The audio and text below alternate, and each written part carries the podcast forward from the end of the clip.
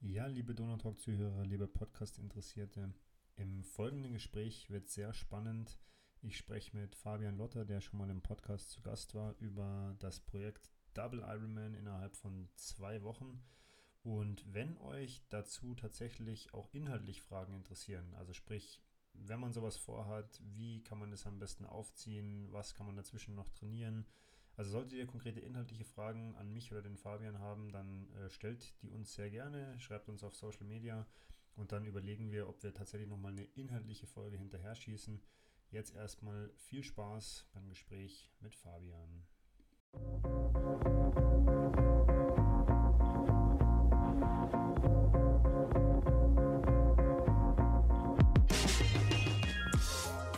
Liebe Donautalk-Zuhörer, liebe Podcast-Interessierte, wir haben ein Follow-up-Gespräch. Und zwar ist der Fabian heute wieder zu Gast im Podcast. Erstmal, Fabian, ich freue mich sehr, dass wir es geschafft haben. Es war nicht ganz einfach, aber wir kommen doch zusammen.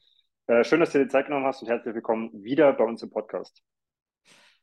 Hi Sebi, ja, vielen Dank äh, für die Einladung zum, zum Follow-up. Und ähm, ja, äh, es ist zwar nicht so viel Zeit vergangen, aber trotzdem einiges passiert und ich freue mich jetzt auf das Gespräch. Für die Zuhörer, die die erste Folge noch nicht kennen, die verlinken wir. Dann könnt ihr euch das äh, Gespräch vielleicht vorher anhören, um den Fabian einfach auch mal ein bisschen kennenzulernen, wie wir uns auch so richtig gut kennengelernt haben, was unsere gemeinsame Vergangenheit mit Texas ist. das wäre jetzt auch meine erste Frage, Fabian. Äh, wir haben uns nach Texas unterhalten. Ähm, das war im Mai, das Rennen war im April. Ähm, wie ging es dir die, ja, sagen wir mal, Wochen danach? Also wie lief der frühe Sommer für dich?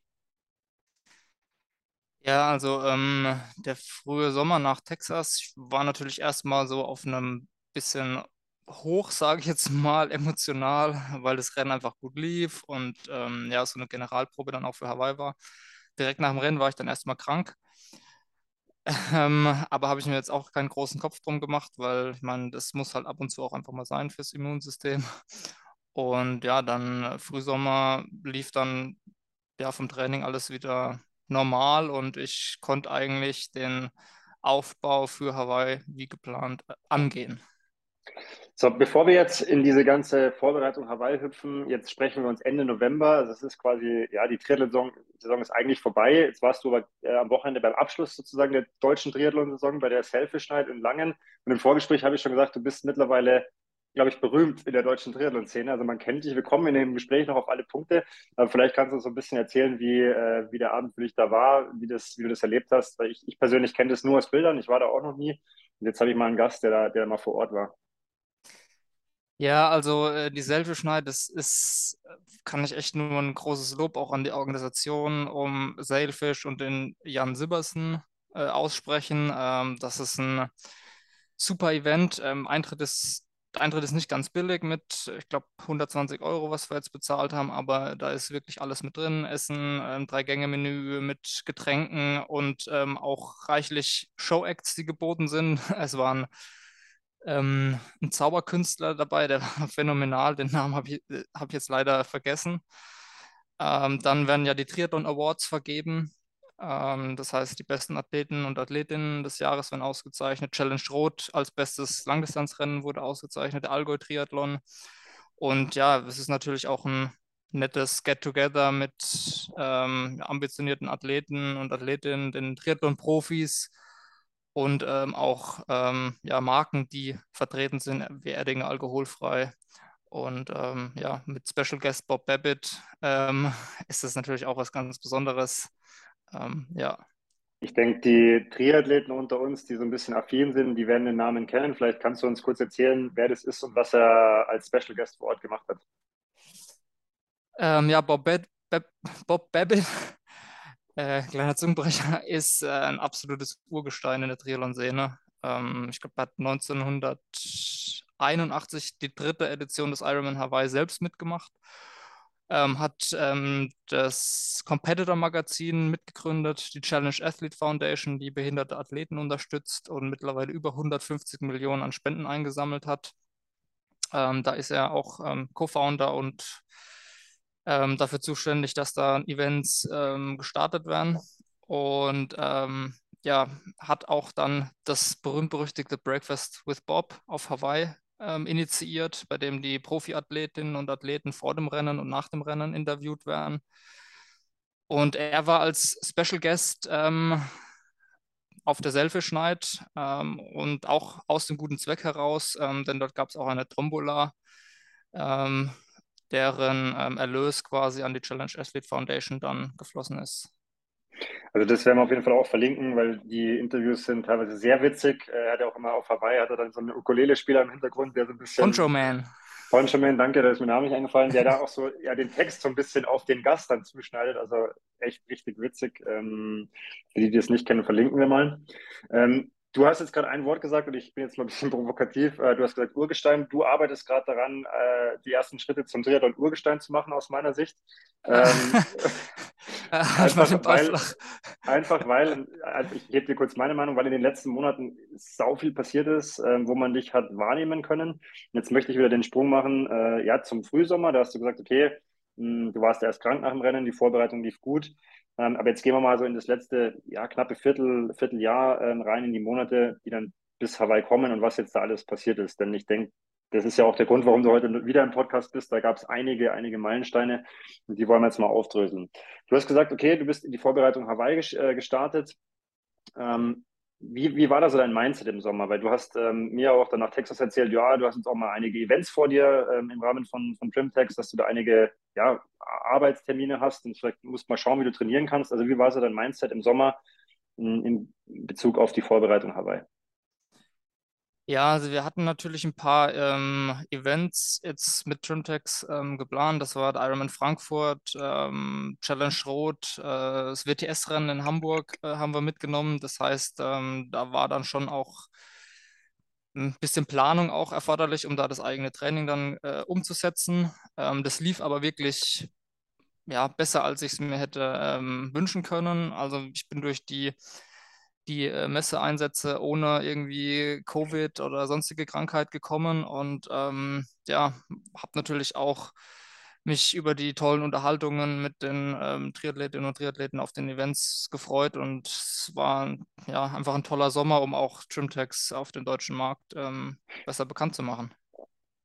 Wie lief jetzt deine Vorbereitung persönlich? Also ähm, nach Texas, klar, es ist immer schwierig, nach einer Langdistanz dann wieder, wieder Fuß zu fassen. Aber wie, wie lief es im Training? Gab es Ups, gab es Downs, gab es besondere gute Momente? Wie, wie lief es? Ja, also so richtig im Detail kann ich mich gar nicht mehr erinnern. Es war so, dass was ich behalten habe, war, dass ich wirklich sehr, sehr gut über diese Wochenendevents gekommen bin und dort auch immer meine ein, zwei Sessions habe machen können, auch mit Intensität, worauf ich am Anfang von so einer Langdistanzvorbereitung schon auch Wert lege. Nicht, dass man nur ähm, langsam und lang äh, trainiert. Und ähm, ja, dann äh, würde ich sagen, habe ich auch bis Ende Juli super gut an meinen Grundfertigkeiten, äh, V2 Max, Schnelligkeit äh, und so weiter arbeiten können und habe dann auch ähm, ein kleines Staffel, einen Staffellauf ähm, meines ähm, alten Arbeitgebers nutzen können, um da mal zu testen. Und ähm, ja, das hat super gut geklappt, aber dann war ich erst mal drei Wochen krank.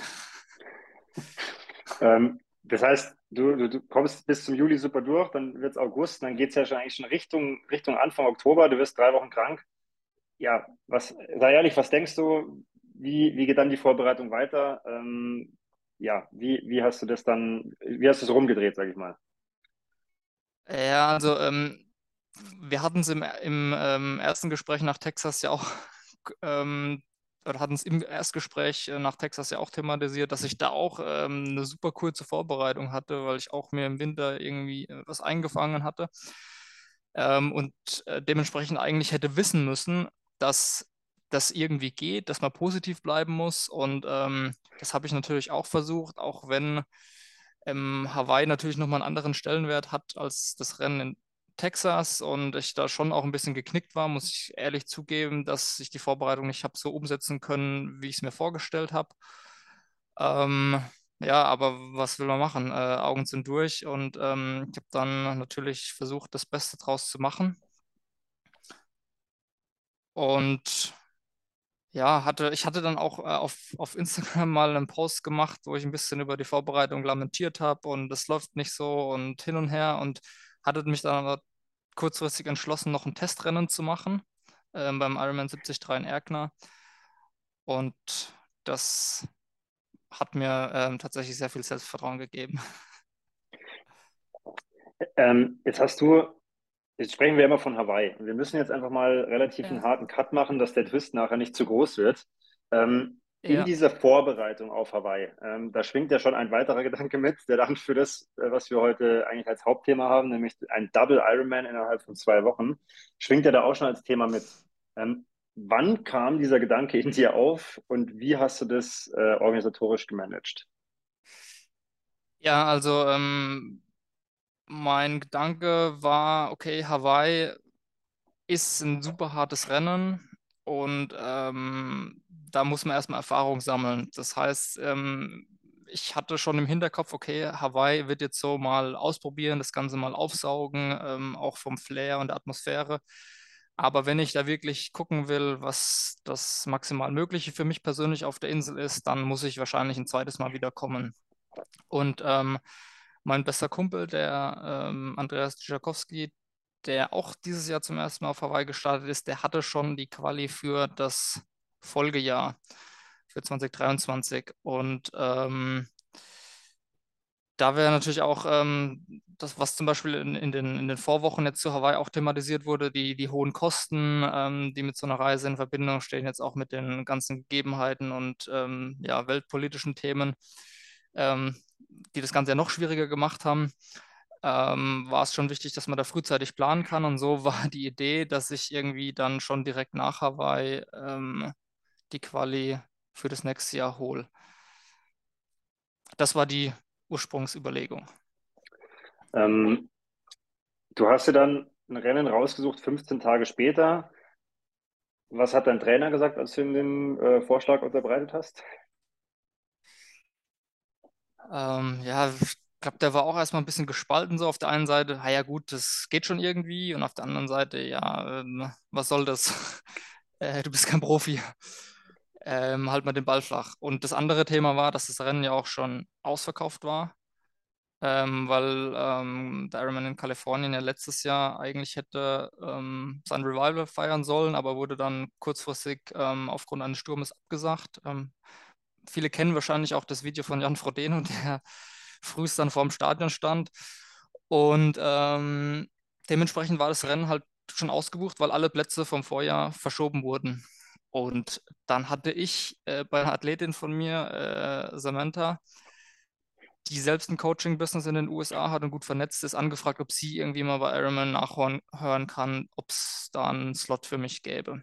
Und ähm, das hat sie gemacht. Ähm, das war so Anfang August, aber ich habe lange nichts gehört und wusste überhaupt gar nicht, ähm, klappt es mit dem Slot, ähm, klappt es nicht und ja, das stande dann lange Zeit äh, in den Sternen und ich habe das auch erstmal noch gar nicht planen können.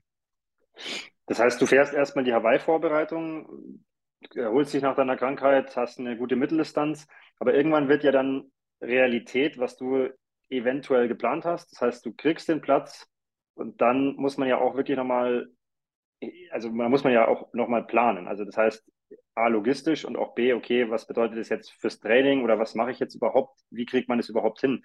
Also als es dann festgestanden ist, dass du den, den Platz bekommst, was ist dann alles passiert?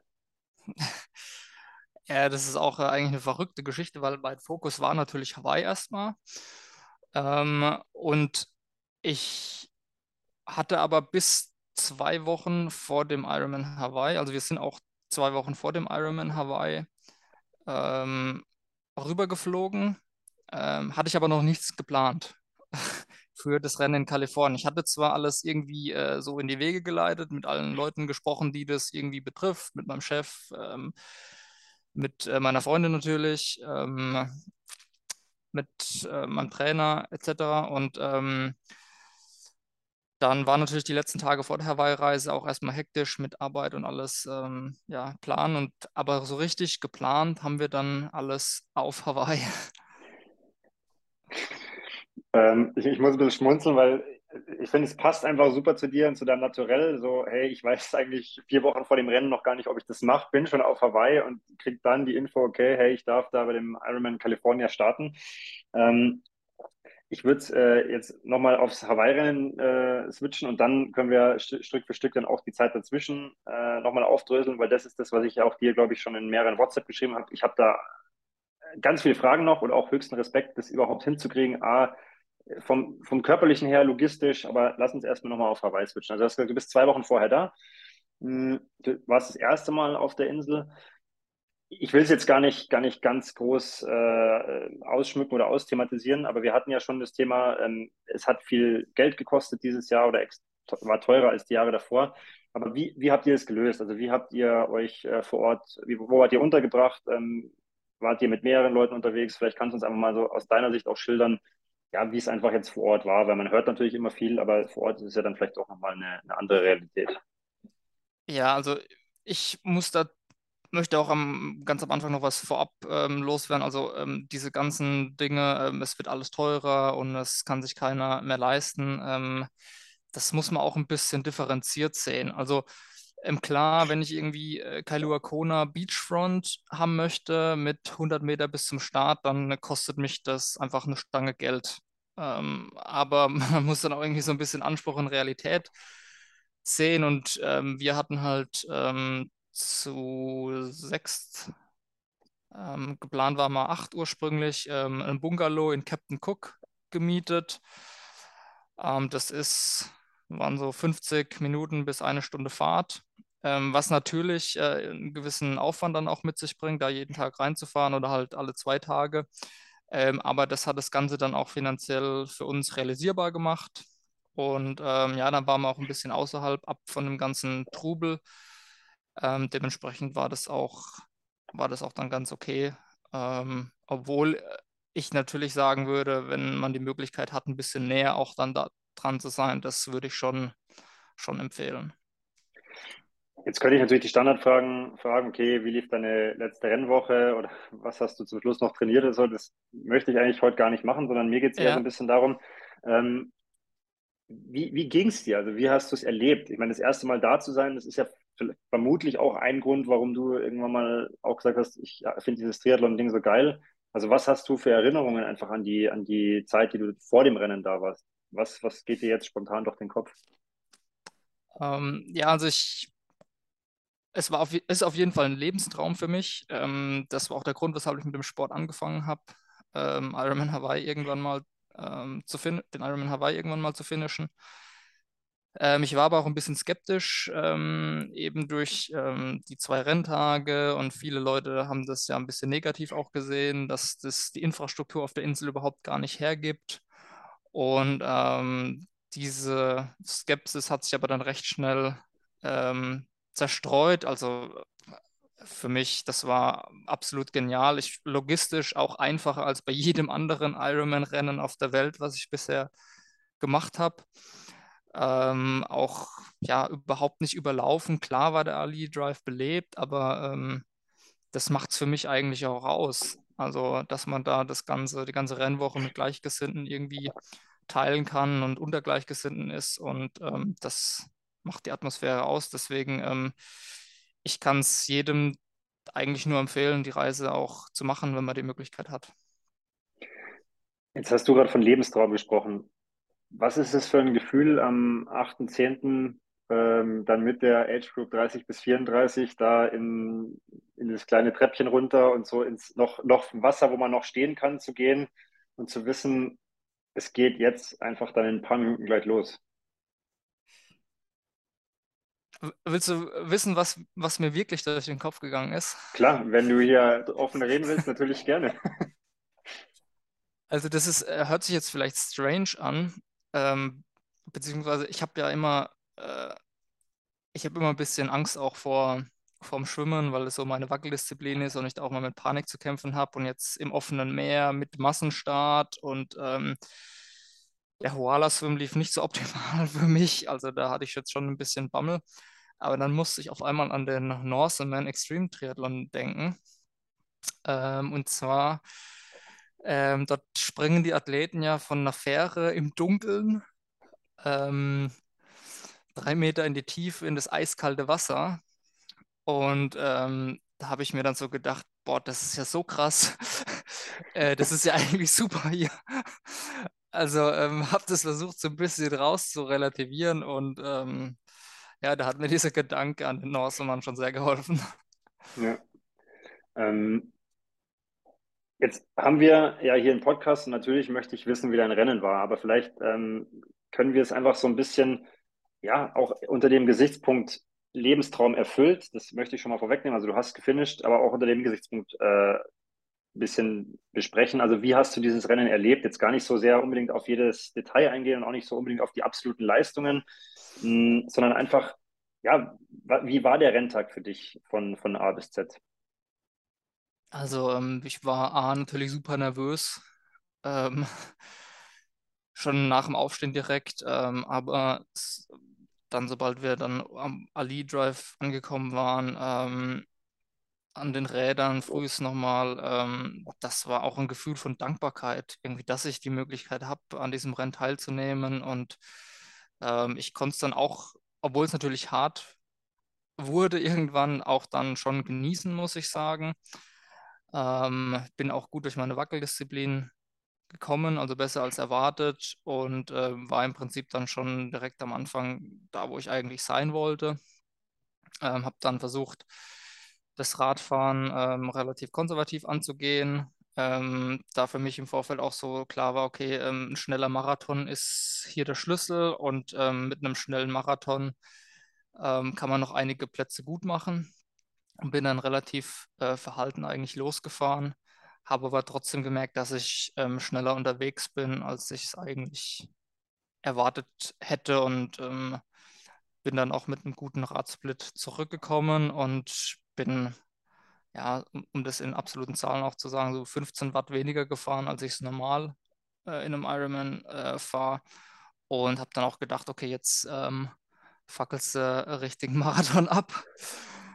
Und äh, bin dann aber losgelaufen, habe schon gemerkt, oh, das ist hier aber anders ähm, als sonst. Und ähm, vielleicht die kurze Zwischenfrage: Wenn du sagst, es ist anders, was konkret?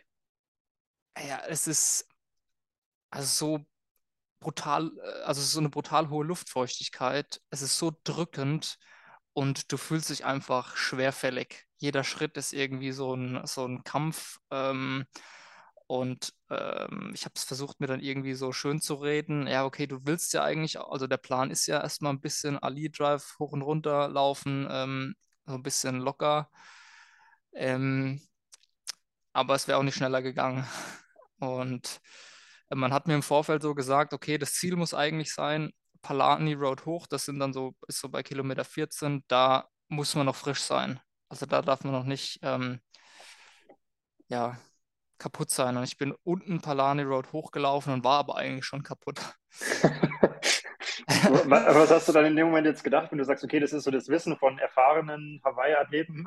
Wenn du gerade dann unten Palani hochschaffst und denkst, uff, eigentlich bin ich schon platt? Ja, ich habe dann zum Glück ähm, einen Athleten eingeholt, mit dem ich auch ähm, hergeflogen bin.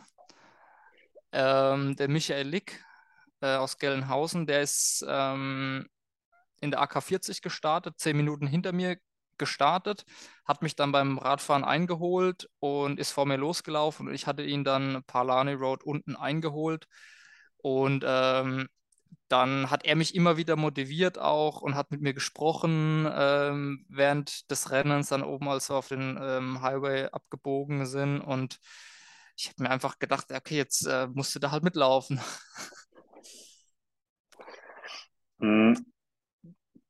Die Hälfte oder nicht, äh, sagen wir die zweite Hälfte vom Marathon, also dann, wenn es über den Highway geht, wenn es ins Energy Lab geht, was, was, ist, was bleibt jetzt am Ende da hängen? Also von dieser letzten Epi Episode, von der letzten Etappe vom Ironman Hawaii. An was kannst du dich da besonders erinnern? Ja, also ähm, für mich war auch immer so mein äh, bester Kumpel, der Andreas, ähm, so ein Fixpunkt in Rennen. An, am Wendepunkt habe ich ihn immer gesehen. Er ist in der AK 35 zehn Minuten vor mir gestartet und ähm, an ihm habe ich mich auch immer so ein bisschen orientiert. Und ähm, als ich dann das Energy Lab runtergelaufen bin, äh, kam er mir entgegen. Ähm, so zu einem Zeitpunkt, wo ich so ungefähr ausgerechnet habe, okay, das ähm, ist plausibel. Wenn er mir da entgegenkommt, dann bin ich gut im Rennen und das war da so auch der Fall. Ähm, er hat kurz mit mir gesprochen, hat mich angefeuert. Und ähm, da ging es mir auch noch ganz gut. Oder ja, noch relativ gut. Und ähm, aber dann haben sich irgendwie so die, in Anführungszeichen, Legenden, die man sich so erzählt, so bewahrheitet. Bis so, du gehst, läufst ins Energy Lab rein und läufst als anderer Mensch zurück. Und so war das dann auch. Ähm, bin dann tatsächlich mit Michael ähm, oben rausgelaufen aus dem Energy Lab noch und da war dann absolut Game Over. Also da, das war dann auch kein, kein Laufen mehr, so wie ich mir das eigentlich vorstelle. Und ähm, bei Michael lief es dann tatsächlich noch gut und er hat mir allein auf dem Weg zurück dann fünf Minuten noch äh, eingeschenkt, obwohl wir die dann zuvor quasi fast 20 Kilometer zusammengelaufen sind. Nichtsdestotrotz steht nach 9 Stunden 24 die Finishline vor dir. Ja. Es ist natürlich immer, ja, eine, eine platte Frage, aber ich möchte es trotzdem einfach wissen. Was ist dir durch den Kopf gegangen? Wie hast du dich gefühlt? Was war das, was war das für ein Moment?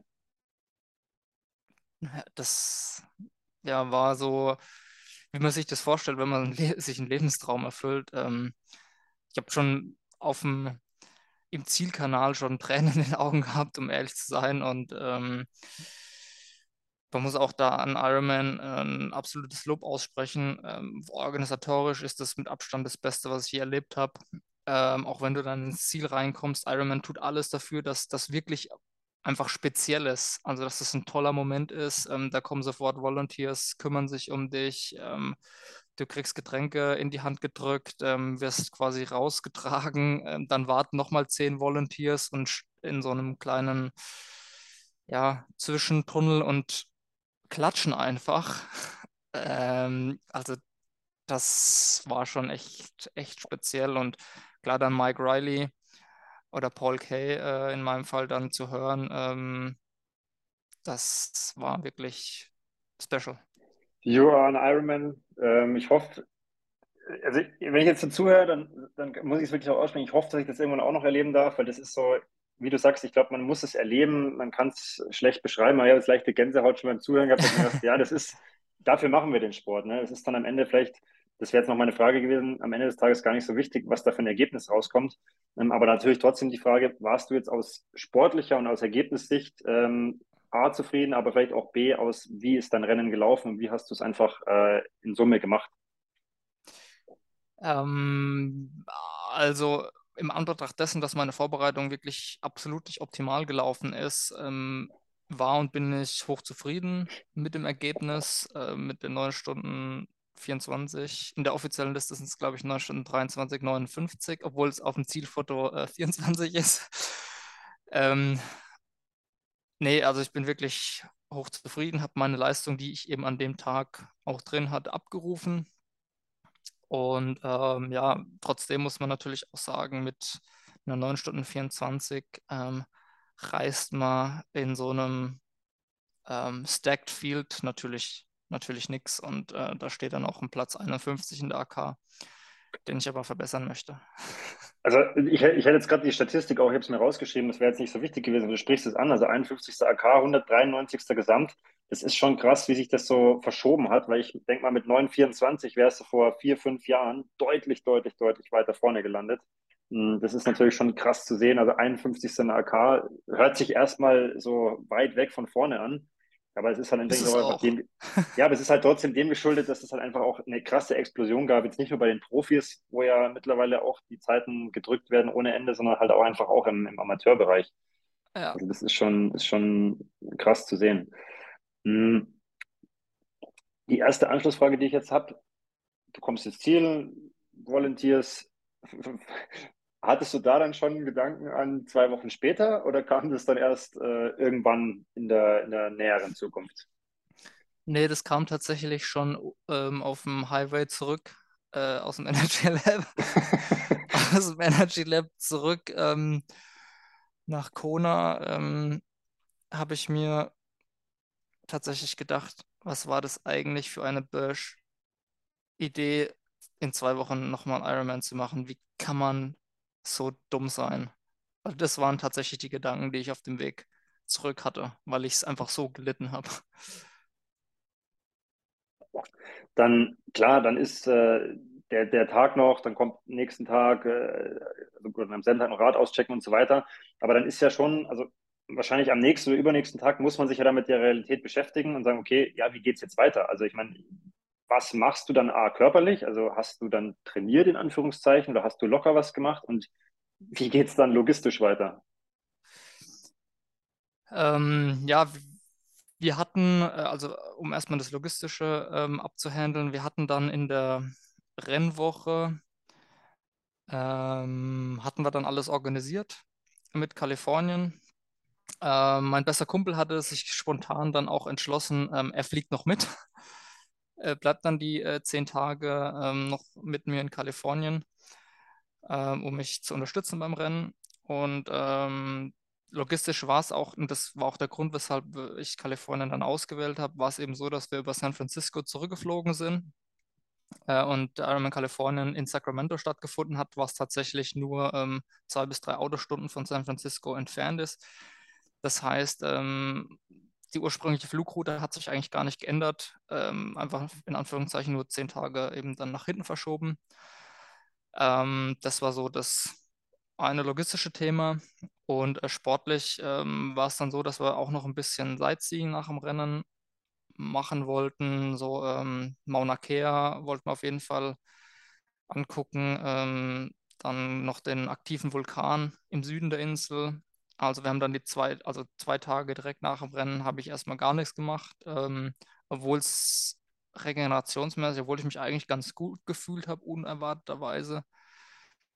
Ähm, und erst dann am dritten Tag nach dem Rennen ähm, war ich ein bisschen im Wasser, aber auch nur 10, 20 Minuten äh, im Meer, ein bisschen paddeln quasi. Ähm, das waren so die unmittelbaren Tage nach dem Rennen.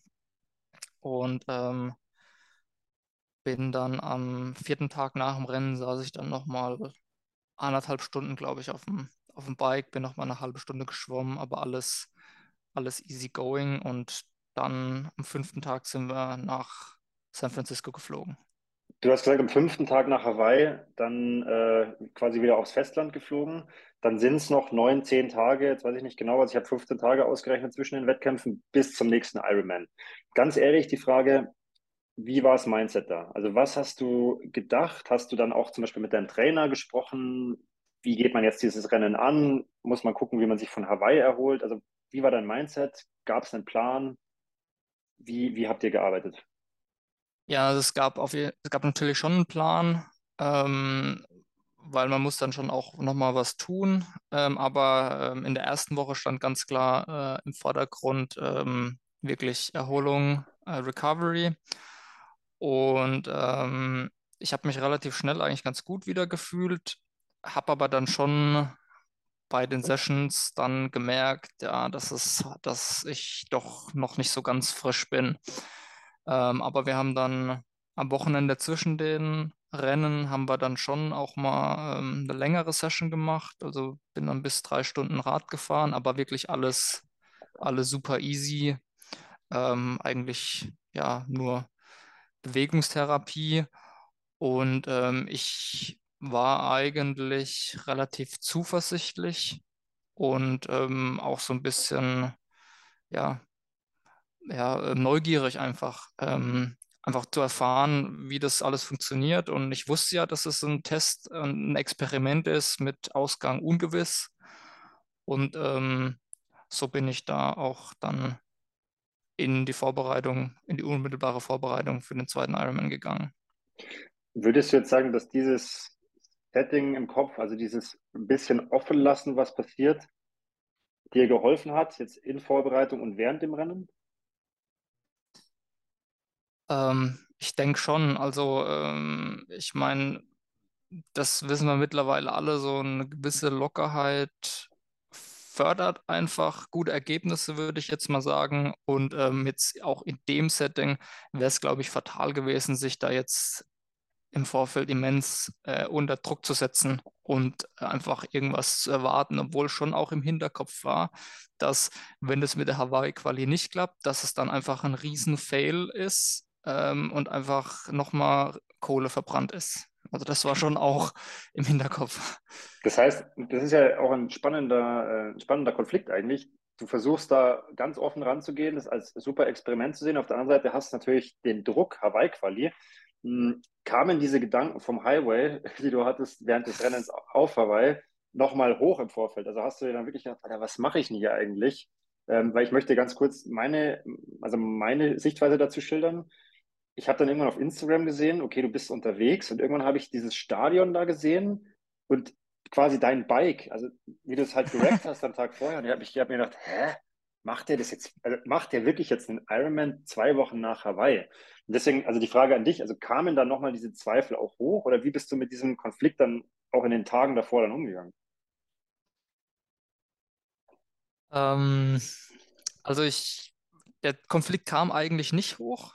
Ähm, das Einzige, was man sich natürlich dann schon fragt, man versucht dann so in sich reinzuhören, jetzt bei dieser Bike-Session, die dann auch mal drei Stunden ähm, war, ähm, ja, versucht man dann schon so ein bisschen den Körper zu lesen, ja, wie ist es jetzt, wie ist der Stoffwechsel drauf, könnte das was werden in äh, jetzt in den nächsten Tagen mit dem Rennen und ähm, ja, da kommen dann schon zwischendrin mal so ein paar Fragezeichen auf, aber so generell gezweifelt habe ich eigentlich, habe ich eigentlich nicht und war durchweg positiv. Und ähm, wenn ich da auch total offen und ehrlich bin, ähm, ich wusste ja, dass der Ironman Kalifornien dieses Jahr ein Age Group Only Rennen ist. Ähm, und ich habe dann schon auch irgendwo mir ja, ausgerechnet, dass ich da eine vordere Platzierung erzielen kann, wenn, wenn alles gut läuft. Ähm, auch im Anbetracht dessen, dass es in Texas ja auch ganz gut geklappt hat. Dann lass uns jetzt in den zweiten Ironman springen. Normal würde man sagen, okay, die sind irgendwie vier oder fünf Monate auseinander, aber bei dir waren es jetzt tatsächlich 15 Tage. Ähm, ja, was wieder, wieder an den Start gesprungen. Was ist dir kurz vor dem Start durch den Kopf gegangen? Hier kurz vor dem Start ähm, war wieder die altbekannte Angst vorm Wasser. ähm, weil das war auch nochmal eine kleine Besonderheit. Ähm, man ist in, im, in einem Fluss geschwommen, beziehungsweise in zwei Flüssen, die ineinander ähm, gemerged sind, die ineinander gemündet sind. Und zwar der äh, American River und der Sacramento River. Und der American River kommt aus, Color, ähm, aus den Rockies, ähm, und ist da so ein, ähm, ja, Gletscherabfluss, ähm, dementsprechend auch sehr kalt und das ähm, hat auch so, so, kaltes Wasser, hat auch immer so bei mir, ja, fördert Panik. Ähm, deswegen hatte ich ja super viel Respekt auch vor, vor dem Schwimmen und das waren, waren eigentlich meine Hauptsorgen vor dem, vor dem Rennen. Jetzt haben wir natürlich gewitzelt, ähm, oder ich habe dir so ein bisschen provokativ geschrieben, du bist jetzt zum Schwimmer geworden ähm, mit deiner Schwimmzeit, 49 äh, Minuten. Ähm, aber es ist natürlich, wie du gerade gesagt hast, in einem Fluss. Das heißt, man schwimmt da mit einer leichten Rückströmung, nehme ich an. Ja. Ähm, ja, das ist tatsächlich so. Ähm, ich bin 49 Minuten, glaube ich, geschwommen. Ähm, die Strömung war stärker, als ich es eigentlich hätte erwartet, beziehungsweise zumindest das, was das sich dann in der Zeit dann wieder gespiegelt hat. Also wir haben eigentlich im Vorfeld gedacht, okay, das macht vielleicht zwei, drei Minuten aus, weil du hast die Strömung nicht gesehen im Fluss, also von außen. Erst als im Fluss dann ähm, an den äh, Gegenständen, die quasi an, oder Objekten, Bäumen, die an, an einem vorbeigeflogen sind, hat man dann tatsächlich gemerkt, oh, es ist doch ziemlich schnell irgendwie. Ähm, und das muss man natürlich auch ganz klar sagen, dass ähm, das einem schlechten Schwimmer, wie ich es einer bin, mehr nutzt als einem guten Schwimmer und mir das im ganzen Rennsetting natürlich immens ähm, geholfen hat. Das wollte ich jetzt gerade nachfragen oder auch mal in den Raum werfen. Das wäre nämlich auch meine These gewesen, dass die das natürlich entgegenkommt, weil natürlich ein guter Schwimmer nicht ganz so viel rausholen kann wie in einem stehenden Gewässer. Und das wäre jetzt das ist eigentlich eine perfekte Überleitung. Das heißt, du kommst natürlich auch so ein bisschen anders raus aus dem Wasser, sagen wir mal, wie du es jetzt bei einem normalen Rennen tust. Das ist einfach eine andere Ausgangslage. Ähm, wie, wie war das, als du raus bist und dann aufs Rad bist? Wo warst du ungefähr und wie schnell, wie schnell ging es nach vorne? Ja, ähm, Also es war so, dass ich schon im Wasser Hunger bekommen hatte. Okay. Und das war erstmal so schon ein bisschen so, wo ich so, so ja, so erstmal so dachte, so, oh, das ist, glaube ich, nicht gut. Ähm, bin dann aber aus dem Wasser raus und ähm, die Wechselzone war immens lang. Also 11 ja. Minuten 30 Wechselzeit, das wäre nämlich auch noch so eine Zusatzfrage gewesen, wenn wir Zeit haben, aber jetzt hast du es eher angesprochen. Also es ist, da haben wir auch gedacht, okay, krass, das ist lang.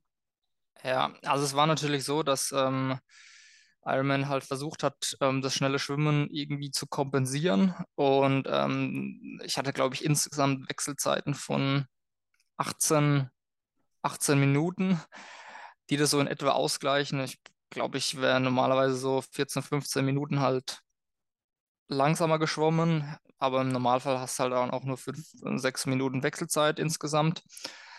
Und ähm, ja, das war dann eben eine extrem lange Wechselzone. Da hat mein bester Kumpel Andreas auf mich gewartet und hat mir dann schon gesagt, äh, alles nach Plan. Ähm, und die Spitze ist zehn Minuten weg. Und das war schon so erstmal ein super positives Signal für mich. Es waren, glaube ich, tatsächlich nur acht Minuten. Ähm, aber normalerweise bin ich halt mindestens 15 Minuten hinter der Spitze. Und ähm, das hat schon mal unglaublich viel positive Energie ähm, gegeben. Und ähm, dann war es eben so, dass das Radfahren waren zwei Runden, 90 Kilometer, im Prinzip out and back, ähm, was natürlich auch super gut ist, um zu sehen, wo die äh, Konkurrenz dann eben ist. Wie, wie liebst du das Radfahren? Also es ist ja immer so, die Thematik wird da fair gefahren. Du hast vielleicht vorne dann die Age Group Spitze, siehst da Gruppen dann auch an den Wendepunkten und so weiter und arbeitest dich ja aber per se, das kann man ja schon ein bisschen vorgreifen, langsam im Rennen nach vorne. Also wie hast du das Radfahren erlebt? A, aus dieser Wettkampfsicht und B, würde mich dann noch interessieren, wie, also wie ging es dir? Du hast gesagt, okay, du hattest schon Hunger beim Schwimmen. Hast du mehr Verpflegung aufgenommen? Hat das alles funktioniert? Hat dein Magen damit gespielt? Weil das ist ja auch sowas eben zwei Wochen nach einem Ironman ja auch immer so eine Frage, keine Ahnung, funktioniert da alles? Ja, also das war wirklich alles, ähm, ist alles optimal gelaufen. Ähm, ich hatte im Vorfeld auch ein bisschen so die, ähm, die, die Startliste studiert und habe auch gesehen, dass ähm, zwei Kandidaten auf der, auf der Startliste stehen, die auch in Kona gestartet sind und dort auch richtig gut äh, performt haben. Ähm, das war der Vincent Pastor Sanchez aus der AK35, der auf Hawaii eine 914 gemacht hat, also zehn Minuten schneller als ich. Und, der, und ein Belgier, der Top 10 in der AK40 war, also wirklich ein, ein Crack, der auch auf Hawaii 902 gemacht hat. Und ähm, das war so mein, ähm, waren meine Fixpunkte und die wollte ich, ähm, wollte ich also am Wendepunkt äh, sehen, um zu wissen, wo die ungefähr liegen. Und als ich dann am Wendepunkt angekommen bin, ähm, bei Kilometer 45 habe ich natürlich gezählt, okay, wo liege ich? Und dann habe ich am Wendepunkt schon gemerkt, boah, du bist ja schon äh, 21. oder so. Und das hat mich dann total beflügelt und habe auch gesehen, dass die zwei Jungs nicht weit, nicht weit weg sind. Und bin dann zum zweiten Wend, also zur, als ich auf die zweite Runde äh, eingebogen bin, hat dann Andreas auf mich gewartet und hat mir dann schon gesagt, beziehungsweise ich habe es ja dann wieder zählen können, dass ich zu dem Zeitpunkt schon 12. oder 13. war und er hat mir dann noch zugerufen, verblas dich nicht, du bist einer der schnellsten im Feld. Und ja, das hat mich dann mit, mit positiver Energie auf die zweite Runde geschickt. Ähm, als wievielter bist du dann vom Rad gestiegen nach der zweiten Runde? Ähm, ich bin dann als Achter oder so ähm, in T2 gekommen. Dann wieder lange Wechselzone. Ja. du sitzt da und machst deine, schießt deine Socken an, machst deine Schuhe zu. Ähm, was, was denkt man da? Also, okay, ich bin jetzt das zweite Mal 180 Kilometer geradelt nach einem langen Schwimmen und gehe jetzt wieder auf einen Marathon. Ja, ähm, die Aufnahme ist schon relativ lang, aber ich musste eine Sache noch erzählen. Mach gerne, ähm, klar. Und zwar, ähm, ich hatte auf Hawaii den Essex Metaspeed äh, getragen, den ich auch in Texas äh, hatte. Ähm, und der passt mir wie angegossen, aber in heißen, ähm, feuchten Bedingungen schwillt ne, der, der Fuß natürlich an und ich hatte mir auf Hawaii die Füße komplett ramponiert. Also ich hatte ich war fünf Zehennägel blau gelaufen und hatte auch wirklich Schmerzen in den Fußzehen und habe dann händeringend versucht, irgendwie noch einen anderen Schuh vorm Rennen zu finden und habe alle Sportläden, ähm, die irgendwie in Sacramento und Umgebung waren, abtelefoniert, abgefahren und ähm, um noch an Nike Vaporfly zu organisieren und die waren überall ausverkauft und ich habe dann in einem Shop noch eine Rücksendung äh, bekommen, die aber zwei Größen zu groß war. und ich habe dann einfach gesagt, komm, ich probiere es jetzt damit. Ähm, und habe den Schuh, der zwei, zwei Nummern zu groß war, dann zugeschnürt in T2 und ähm, habe da eigentlich nur gedacht, hoffentlich halten irgendwie meine Füße, die ja echt ramponiert waren. Das waren so meine Gedanken. Also ich habe gerade auch ein bisschen nach unten schauen müssen und gedacht, bitte nicht nachmachen sowas. Es, es, ist ja, es ist, es ist einfach krass. Es ist wirklich krass, einfach die Story an sich ja schon und auch sowas dann wieder zu wissen. Das habe ich jetzt vorhin auch von dir noch gar nicht gehört gehabt. Also es ist einfach krass. Ähm, wenn man jetzt dann bedenkt, was da jetzt dann noch für eine Leistung drankommt. Und jetzt würde ich einfach mal dir ähm, das freie Wort lassen, um uns einfach mitzunehmen auf diese Marathonleistung und vielleicht auch zu erklären, wo die, wie die zustande kommt. Also wie die zustande gekommen ist, das weiß ich ehrlich gesagt nicht. Ähm, ich kann nur so ein bisschen chronologisch einfach ähm, durchführen. Ich bin dann mit zwei, also wir sind zu dritt aus der Wechselzone rausgelaufen und ähm, die anderen zwei sind schon richtig losgestochen und ähm, für mich war es nicht ganz so easy, aber ich habe die dann auch erstmal laufen lassen. Ich wusste, okay, der Marathon ist lang und ähm, wenn ich jetzt überzockt, das bringt mir nichts. Und dann gab es in den ersten Wendepunkt, ähm, bei Kilometer zwei oder so. Und da hatte ich dann den ersten schon wieder eingeholt von den beiden. Und ähm, dann sind wir zum zweiten Wendepunkt gelaufen, der war so bei Kilometer 8. Und da hatte ich dann erstmalig die Möglichkeit, so einen kompletten Überblick über das Rennen zu bekommen. Ähm, ich habe dann da gesehen, okay, ähm, der erste ist, rennt relativ schwerfällig. Ähm, und wusste, okay, den könnte ich vielleicht kriegen. Ähm, dann kam nicht weit davon entfernt der, der Zweitplatzierte und der sah super gut aus und da wusste ich schon, okay, das ist eigentlich, den kann ich eigentlich nicht einholen. Und dann habe ich aber vorm Wendepunkt das Fahrrad, das Führungsfahrrad des Drittplatzierten gesehen und habe den Viertplatzierten kurz dahinter gesehen. Und hinter dem Wendepunkt kam dann auf einmal nur noch einer von den beiden. Der andere ist irgendwie in Stixi verschwunden und dann äh, habe ich schon gesehen, okay, ich bin schon auf Rang 4 vorgelaufen bei Kilometer 8. Und äh, habe gesehen, okay, ich komme immer, immer näher auch an den Drittplatzierten ran und so bei Kilometer 14, genau an dem Punkt, wo Andreas wieder stand, äh, habe ich ihn dann eingeholt und war mir aber nicht sicher, ähm, ob ich jetzt da ihn überholen kann oder ob er jetzt dann mitläuft. Und ähm, Andreas hat mich in dem Moment einfach nur äh, zur Sau gemacht und meinte so, ich soll doch bitte jetzt mal langsam laufen. Ähm, das Rennen ist noch so lang, äh, da kann so viel passieren, ich soll mir meine Kräfte einteilen. Ja. Und ähm, der Drittplatzierte hat aber dann ähm, gar keine Gegenwehr oder irgendwie was gezeigt. Der hat schon abgeklatscht im Sinne und hat, was, hat irgendwie gesagt, good job oder irgendwas und hat schon körpersprachmäßig signalisiert, okay, es, er lässt mich jetzt einfach laufen. Und dann kamen wir zum, so bei Kilometer 20 kam dann Special Needs und da hatte ich so meinen ersten Hänger. Also da habe ich wirklich angehalten, habe meinen Special Needs Beutel genommen, habe die Colaflasche rausgeholt und es war eine kleine umgefüllte Colaflasche und ich habe die in einem Zug einfach ausgetrunken und bin dann weitergelaufen und da kam zum ersten Mal direkt danach, ähm, wo dann, wo ich dann gemerkt habe, okay, meine Körperhaltung sackt ein bisschen ein und da kam dann vom Mindset her so, ja, okay, klar, du hast vor zwei Wochen einen Ironman gemacht, das wird eh immer Halbmarathon, wird's hart. Ähm, klar, das ist jetzt halt einfach so, jetzt musst du halt irgendwie gucken, dass du das zusammenhältst.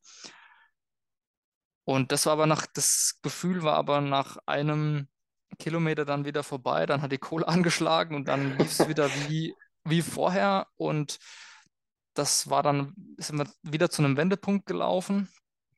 Und ähm, da kamen mir dann die ersten beiden entgegen. Der, der, ähm, der Erstplatzierte war immer noch der gleiche Erstplatzierte, aber direkt hinten dran war dann der, der, der eigentlich ja, der schnellere von beiden war. Ähm, aber in dem Moment dann auch schon ein bisschen langsamer und ich war total erstaunt, wie nah die tatsächlich sind und das hat mich nochmal richtig, hat mir nochmal richtig Energie gegeben und ähm, habe aber dann auch von hinten gesehen, okay, da kommen noch zwei schneller, ähm, die gegebenenfalls eine Gefahr von hinten sind. Aber nachdem ich dann gemerkt habe, okay, ich komme immer näher, ich habe den, den, erst, den, den ursprünglich Erstplatzierten habe ich dann relativ schnell geholt. Und als wir dann bei der Special Needs das zweite Mal vorbeikamen, und in dem Moment habe ich dann den zu dem Zeitpunkt Führenden überholt, der auch bei Special Needs angehalten hat. Und ähm, ja, ich bin einfach vorbeigelaufen und in dem Moment war für mich eigentlich klar, okay, wenn ich den irgendwie hinter mir halte, dann gewinne ich heute. Bei, wel bei welchem Kilometer war das? Weißt du das noch? Das war, das war Kilometer 30 und mein, ähm, meine Gedanken in dem Moment waren, ähm, er muss vor mir gestartet sein. Ich habe ihn im Rennen nicht gesehen. Ich überhole ihn jetzt, also ist er vor mir gestartet. Das waren meine Gedanken und ähm, ja, und dann ging es auch relativ schnell bis Kilometer 35 oder 34, wo Andi dann das nächste Mal stand, habe ich, äh, hab ich ihn dann gar nicht mehr gesehen hinter mir. Ich habe dann an so einer Kurve mal nach hinten geguckt. Und Andi meinte dann aber so, ja, äh, du bist 2 Minuten 30 zurück. Und das hat aber für mich überhaupt keinen Sinn gemacht, weil ich habe ihn ja überholt und ich habe dann gedacht, okay, der hat vielleicht einen alten Split oder ähm, ähm, ich bin doch mindestens zwei Minuten jetzt vorne dran und das war so meine, meine Realität in dem Moment. Da kommt jetzt natürlich eine ganz interessante Konstellation ins Spiel. Also du bist Führender, was ich immer noch krass finde, einfach mega genial, mega inspirierend bei einem Ironman äh, im Age Group Feld. Aber du weißt natürlich erstmal nicht, wo liege ich wirklich, weil du halt sagst, okay, durch diesen Rolling Start, wer ist wann tatsächlich über diese Matte und wann ist die Zeit ausgelöst worden. Ähm, trotzdem ist es wahrscheinlich ein krankes Gefühl, wenn man da mit Führungsradler, First Man, dann die letzten, was es noch sind, keine Ahnung, du hast gesagt, bei Kilometer 30 hast du ihn überholt, also einfach 10, 12 Kilometer einfach vorne wegrennt wahrscheinlich, oder? Ja, das ist ein Moment, den kannst du dir als Sportler eigentlich nur erträumen. Also die Zuschauer in den USA sind ja eh speziell ähm, und feuern super enthusiastisch an. Und ähm, das war echt krass, als ich dann zurück in die Stadt gelaufen bin, so Kilometer 36, da standen wirklich, jeder zweite Zuschauer stand mit dem Handy da und hat gefilmt. Und äh, sogar die Volunteers an den, an den Verpflegungsstationen haben in der einen Hand das Handy gehalten und haben mich als Führenden gefilmt und in der anderen den Becher gehalten mit der Cola. Also es war völlig, war echt krass. Ähm, dann lass uns jetzt mal an das Ende von dem, von dem Rennen springen. Ähm, du kommst als Führender in den Zielkanal und ich versuche es mal bildlich zu erklären. Du hast den, den, das Ziel, also wie es halt bei Ironman immer ist, äh, oben das Logo ähm, und hast ein Banner vor dir. Was, was hast du in dem Moment, keine Ahnung, du siehst es ja auch wahrscheinlich vor dir. Was, was, also ich habe Gänsehaut, wenn ich nur darüber rede. Was, was denkst du in so einem Moment? Was, was ist das für ein ja, Gefühl, ist schon fast wieder Quatsch. Also was, was ist dir da durch den Kopf gegangen? Ja, also ähm, ich wusste ja vorher auch, dass ähm, das Rennen einer der letzten Ironman von Mike Riley ist. Ähm, dem berühmten Iron, Iron Voice. Und ähm, als ich dann in den Zielkanal eingebogen bin und er mich angesagt hat ähm, als Führender und ähm, ja, die Zuschauer alle am, am Ausrasten, ähm, das kann, man, kann ich gar nicht beschreiben. Also das ist ein brutales Gefühl. Du läufst da über die Ziellinie. Ich wusste überhaupt, ich war natürlich auch nicht vorbereitet. Wie reißt man so ein Banner? Was machst du eigentlich jetzt damit?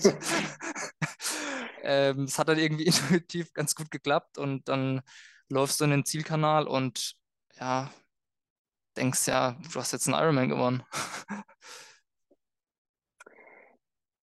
Jetzt sind wir mal ganz hart und machen gleich den, den Downer hinterher. Ähm, du warst dann Ironman-Sieger für wie lange? Zwei Minuten.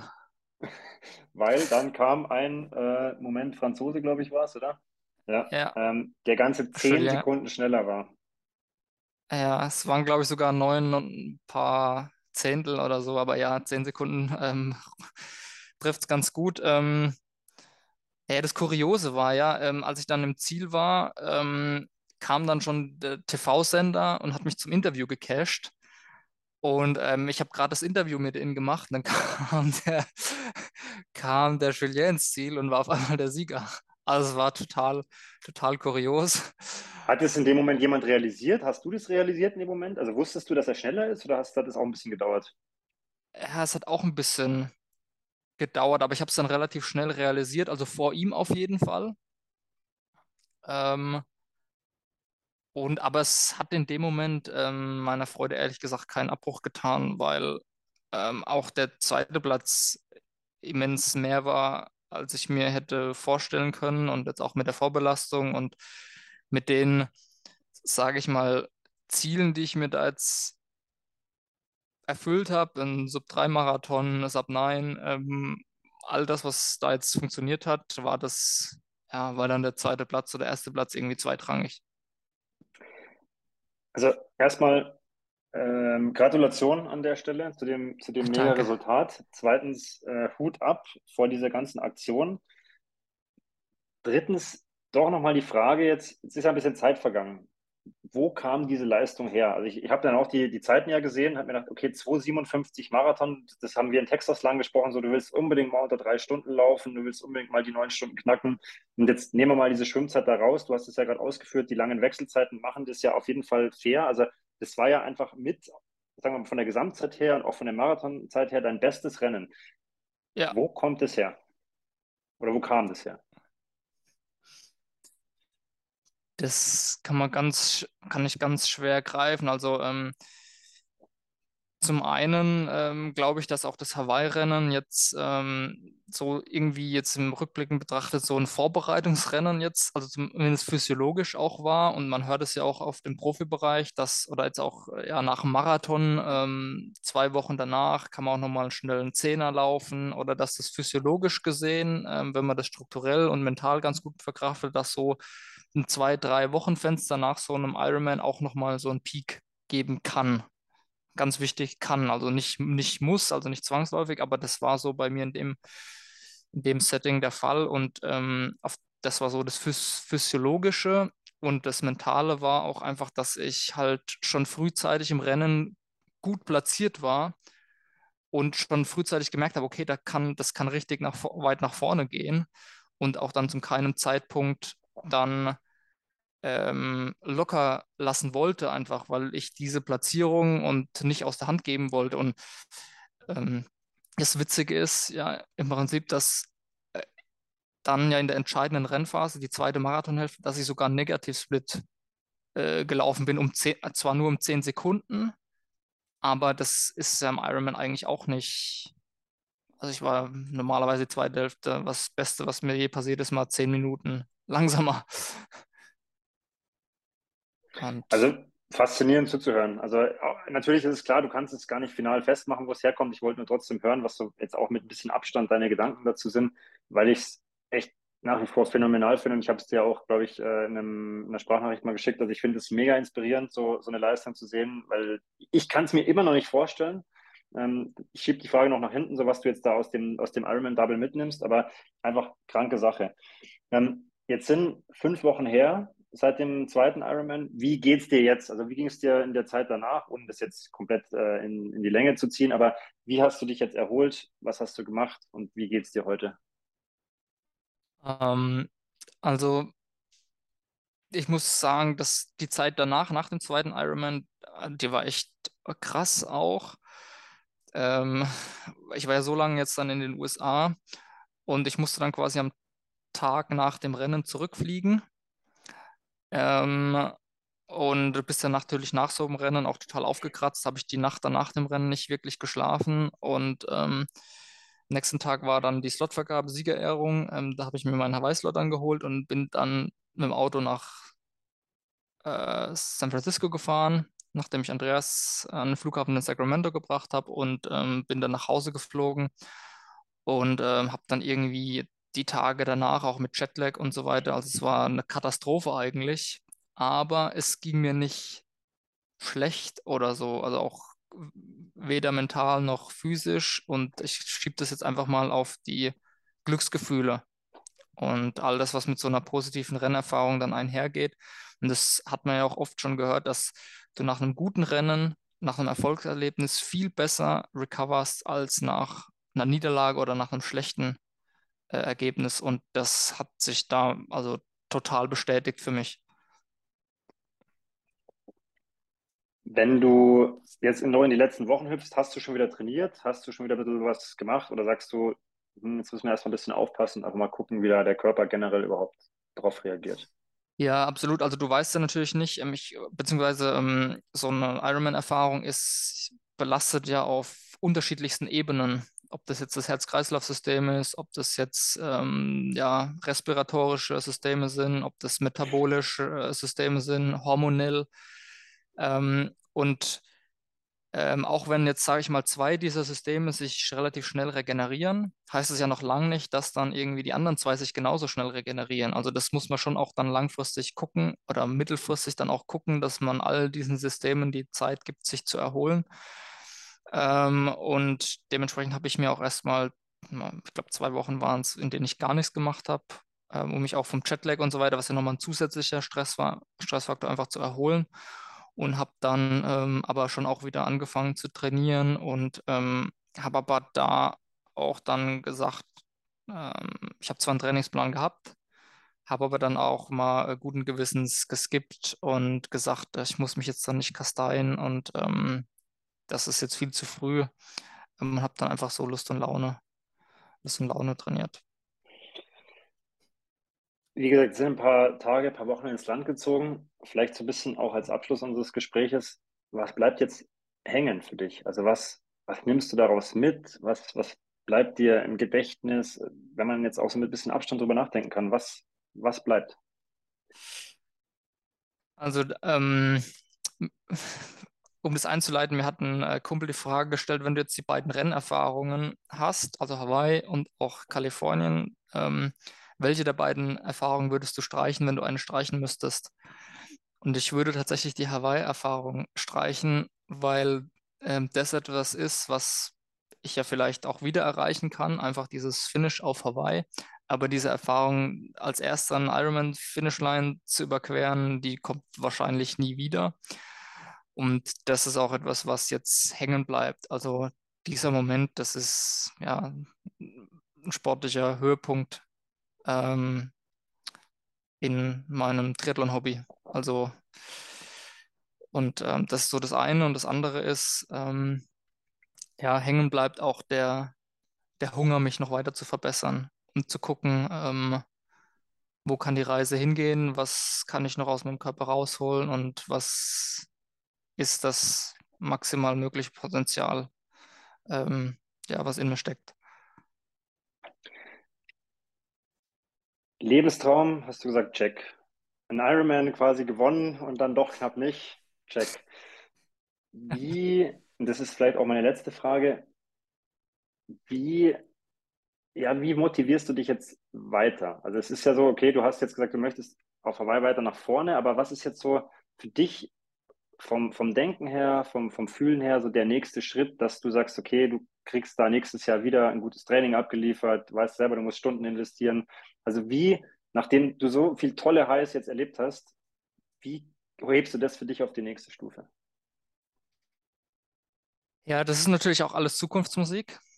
Also wie das und ob das tatsächlich funktioniert, das kann ich dir jetzt äh, gar nicht sagen. Ähm, aber ähm, ich denke, das geht vielen ähm, ambitionierten Sportlern einfach so, dass sie wissen wollen, okay, was ist das maximal Mögliche, was sie aus ihren, mit ihren Möglichkeiten eben erreichen können. Und das ist etwas, was mich motiviert, was mich antreibt und genauso eben ähm, das Spannende ist ja am Triathlon, dass es so ein komplexer Sport ist ähm, und jetzt insbesondere der Ironman ähm, frag x Triathleten nach, ob sie das perfekte Rennen hatten ähm, und die meisten werden dir die Frage nicht mit Ja beantworten können. Und ähm, auch wenn das Rennen in Kalifornien jetzt schon nah dran war, bin auch ich der Meinung, dass es noch besser geht. Und dass diese Neugier ist etwas, was mich antreibt. Und auch klar, es gibt auch natürlich die offensichtliche Schwachstelle, die nach wie vor da ist, das Schwimmen. Und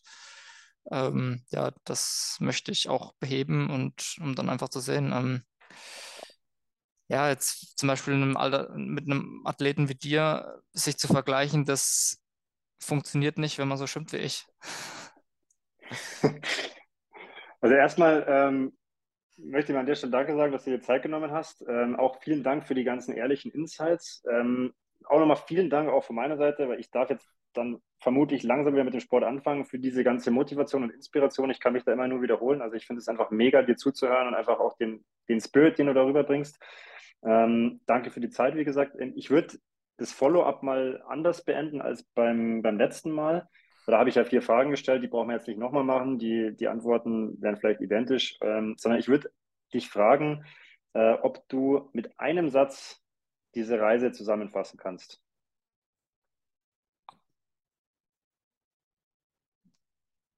Puh. Ähm, Nein sagen, also die Frage beantworten mit einem Nein, das darf ich wahrscheinlich nicht. Ähm, wer nicht wagt, der nicht gewinnt. Also manchmal muss man auch einfach Dinge probieren und ähm, das Ungewisse wagen, um dann auch mit einem positiven Erfolgserlebnis da rauszugehen, genau wissen, dass es aber auch anders laufen kann und das eben in Kauf nehmen. Fabian, perfektes Schlusswort. Vielen, vielen Dank für das tolle Gespräch. Hat mir mega viel Spaß gemacht und mir mega viel gebracht. Ich hoffe, unseren Zuhörern auch. Ähm, damit bin ich raus. Danke, dass du heute äh, bei uns zu Gast warst. Vielen Dank für die Einladung und bis bald.